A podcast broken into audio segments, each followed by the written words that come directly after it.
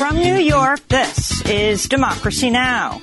Desde Nueva York, esto es Democracy Now!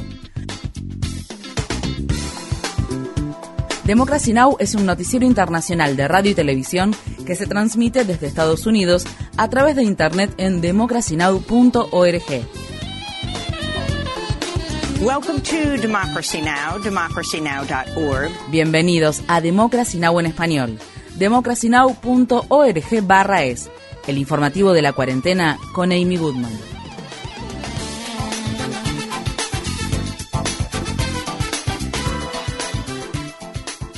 El periódico The Washington Post informa que el Departamento de Justicia está investigando al expresidente Trump como parte de su investigación criminal sobre los intentos por revocar el resultado de las elecciones de 2020. Según se informa, como parte de la investigación, los fiscales recibieron registros telefónicos de funcionarios que son clave dentro del entorno de Trump, incluido su ex jefe de gabinete Mark Meadows. El periódico The Washington Post además reveló que dos asesores del ex vicepresidente Mike Pence, su jefe de gabinete Mark Short y el abogado Greg Jacob recientemente testificaron ante un gran jurado. El martes, el fiscal general Merrick Garland habló con el periodista Lester Holt en el programa Nightly News de la cadena NBC News. Garland no descartó la posibilidad de acusar a Donald Trump.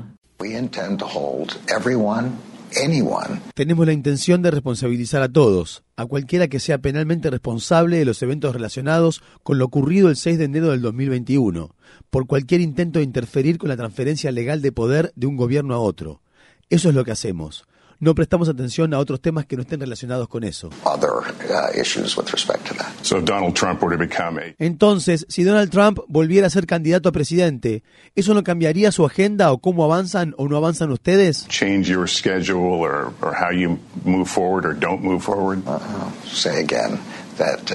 Reitero, Responsabilizaremos a cualquiera que haya sido penalmente responsable por intentar interferir con la transferencia, una transferencia de poder legítima y legal de un gobierno al siguiente.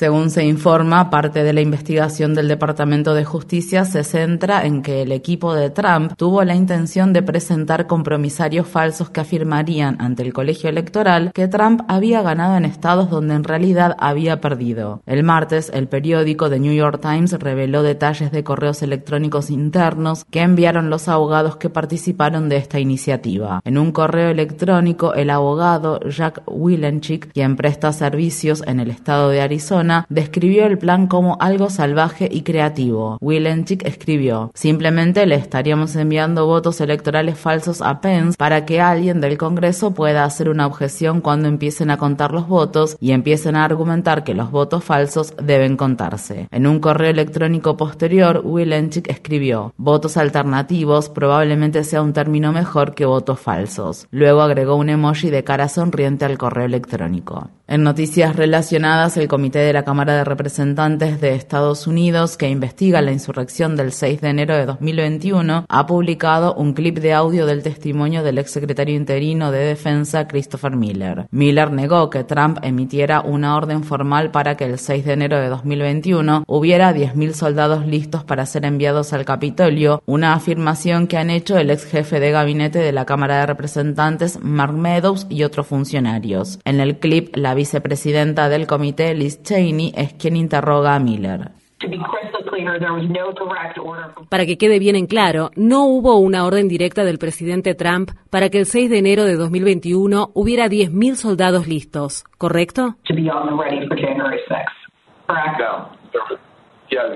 No la hubo. Sí, eso es correcto.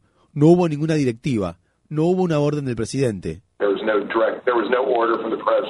El martes, Donald Trump pronunció su primer discurso en Washington, D.C. desde que dejó el cargo. En su discurso dio a entender que podría volver a postularse para presidente. La gobernadora del estado de Oregon, Kate Brown, ha declarado el estado de emergencia en 25 condados debido a una ola de calor abrasador que azota la región norte de la costa oeste de Estados Unidos. En la ciudad de Portland, las temperaturas alcanzaron los 38 grados Celsius al martes, lo que superó el récord establecido hace apenas dos años. Los pronósticos muestran que las temperaturas podrían superar los 43 grados Celsius en el este del estado de Washington a finales de esta semana. En Estados Unidos, en el estado de Missouri, al menos una persona murió por las inundaciones masivas que se desataron luego de que cayeran más de 22 centímetros de lluvia en la región de St. Louis. La tormenta rompió un récord centenario y se produjo después de un periodo en el que la región estaba experimentando una sequía prolongada. En la República Democrática del Congo, al menos 15 personas han muerto después de que se produjeran una serie de manifestaciones contra los soldados de la misión de fuerza de paz de la ONU, quienes están instalados en el Congo desde 1999. El lunes, en la ciudad de Goma, los manifestantes irrumpieron en la sede de la Fuerza de Mantenimiento de la Paz de la ONU, conocida como MONUSCO. Parte del personal de la ONU tuvo que ser trasladado en un avión a un lugar seguro. En otro incidente ocurrido en la ciudad de Butembo, murieron un miembro del personal de mantenimiento de la paz de la ONU, oriundo de Marruecos, y dos policías de la ONU, oriundos de la India. Los manifestantes han acusado a las Naciones Unidas de no proteger a los civiles de los ataques de los diferentes grupos armados de la región. Nos están lanzando gas lacrimógeno porque venimos a decir que la MONUSCO no nos ayuda. Hace 22 años que están en el Congo y nada funciona. Venimos a exigir nuestros derechos y nos lanzan gas lacrimógeno. Rusia ha anunciado que planea retirarse del proyecto de la Estación Espacial Internacional después de 2024 y construir su propia estación orbital. Estados Unidos y Rusia han sido los principales interesados en el proyecto que durante mucho tiempo ha sido un símbolo de cooperación entre ambos gobiernos después de la Guerra Fría. La superestrella estadounidense de baloncesto Britney Griner testificó este miércoles ante un tribunal ruso como parte del proceso judicial en el que se encuentra envuelta. Griner está encarcelada desde febrero, cuando fue arrestada en un aeropuerto de Moscú por posesión de aceite de cannabis en su equipaje. El martes, el equipo legal de Griner argumentó que ella tenía el aceite de cannabis para usos médicos legítimos. La abogada de Griner, María Blagovolina, interrogó a un experto en drogas ruso. En base a lo que acaba de decir, ¿le entendimos correctamente que a un atleta profesional que sufre de dolor crónico se le podría haber recetado cannabis medicinal en Estados Unidos, por ejemplo, como terapia?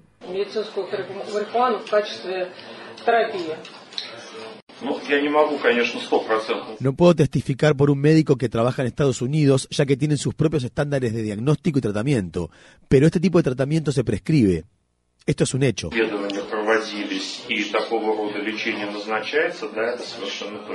La familia de la periodista palestino-estadounidense Shirin Abu Akleh le ha solicitado a Estados Unidos que inicie una investigación independiente sobre su asesinato. El martes, tres integrantes de su familia se reunieron con el secretario de Estado Tony Blinken en la sede del Departamento de Estado. La corresponsal de la cadena Al Jazeera fue asesinada a tiros en los territorios ocupados de Cisjordania mientras cubría una incursión militar israelí. Las Naciones Unidas, al igual que numerosos medios de comunicación, han llegado llegado a la conclusión de que fue un soldado israelí quien le disparó. A principios de julio, Estados Unidos dijo que la bala que la mató probablemente provino de disparos militares israelíes, pero se abstuvo de decir que los investigadores habían llegado a una conclusión definitiva sobre su muerte. Estados Unidos dijo que su muerte fue el resultado de circunstancias trágicas. La familia de Abu Akle criticó las declaraciones del gobierno del presidente estadounidense Joe Biden y dijo, durante demasiado tiempo Estados Unidos ha permitido que Israel mate con impunidad al proporcionarle armas, inmunidad y cobertura diplomática. La impunidad conduce a la repetición. Estamos aquí para hacer nuestra parte y garantizar que esto termine. El martes, el director de la Oficina Federal de Prisión Michael Carvajal fue objeto de intensas críticas durante una audiencia del Subcomité Permanente de Investigaciones del Senado de Estados Unidos que examinó las terribles condiciones dentro de la Penitenciaría Federal de la ciudad de Atlanta, estado de Georgia, donde al menos 13 reclusos se han suicidado desde 2012. El senador de Georgia, John Ossoff, quien preside el subcomité, dijo que las condiciones dentro de la prisión eran abusivas e inhumanas. Inmates hanging themselves los reclusos se ahorcan en las prisiones federales, drogados y adictos a las drogas que ingresan a las instalaciones prácticamente a la vista de todos, y mientras se ahorcan y se asfixian bajo la custodia del gobierno de Estados Unidos, los miembros del personal carcelario no responden de manera inmediata año tras año. year after year after year. Terry Whitehead, una ex administradora de la Penitenciaría Federal de Atlanta, también testificó en la audiencia del martes del Subcomité Permanente de Investigaciones del Senado de Estados Unidos sobre el estado en que se encuentra la prisión. Me sorprendió y horrorizó el panorama general de la penitenciaría de los Estados Unidos de Atlanta. Todos los días se presentaban numerosas violaciones de las normas de seguridad, lo que ponía en peligro al personal, a los reclusos y a la comunidad local. Por ejemplo, había tantas ratas dentro del comedor de la instalación y en las áreas de preparación de alimentos que el personal dejó intencionalmente las puertas abiertas para que los gatos callejeros que merodeaban la prisión pudieran atrapar las ratas. Nunca es una buena idea dejar las puertas de la prisión abiertas. It is never a good idea to leave prison doors open. En otras noticias sobre prisiones en Estados Unidos, 28 mujeres que estuvieron detenidas en una cárcel de un condado del estado de Indiana presentaron demandas judiciales por lo que se describe como una noche de terror. Las mujeres dicen que fueron violadas, manoseadas y agredidas por reclusos hombres dentro de la cárcel del condado de Clark después de que un funcionario de la cárcel les diera a dos presos las llaves del área de mujeres a cambio de mil dólares. En la demanda también se afirma que los funcionarios de la cárcel permitieron permitieron que el ataque continuara durante horas, a pesar de que en los videos de vigilancia se podía ver lo que estaba pasando. Veinte mujeres presentaron una demanda en junio, ocho más presentaron una demanda esta semana. El Senado de Estados Unidos aprobó un proyecto de ley para otorgar hasta 76 mil millones de dólares en subsidios corporativos a las empresas que fabrican chips de semiconductores en el país. El senador Bernie Sanders dijo que apoyaba la expansión de la producción nacional de microchips, pero se oponía a subsidiar la industria.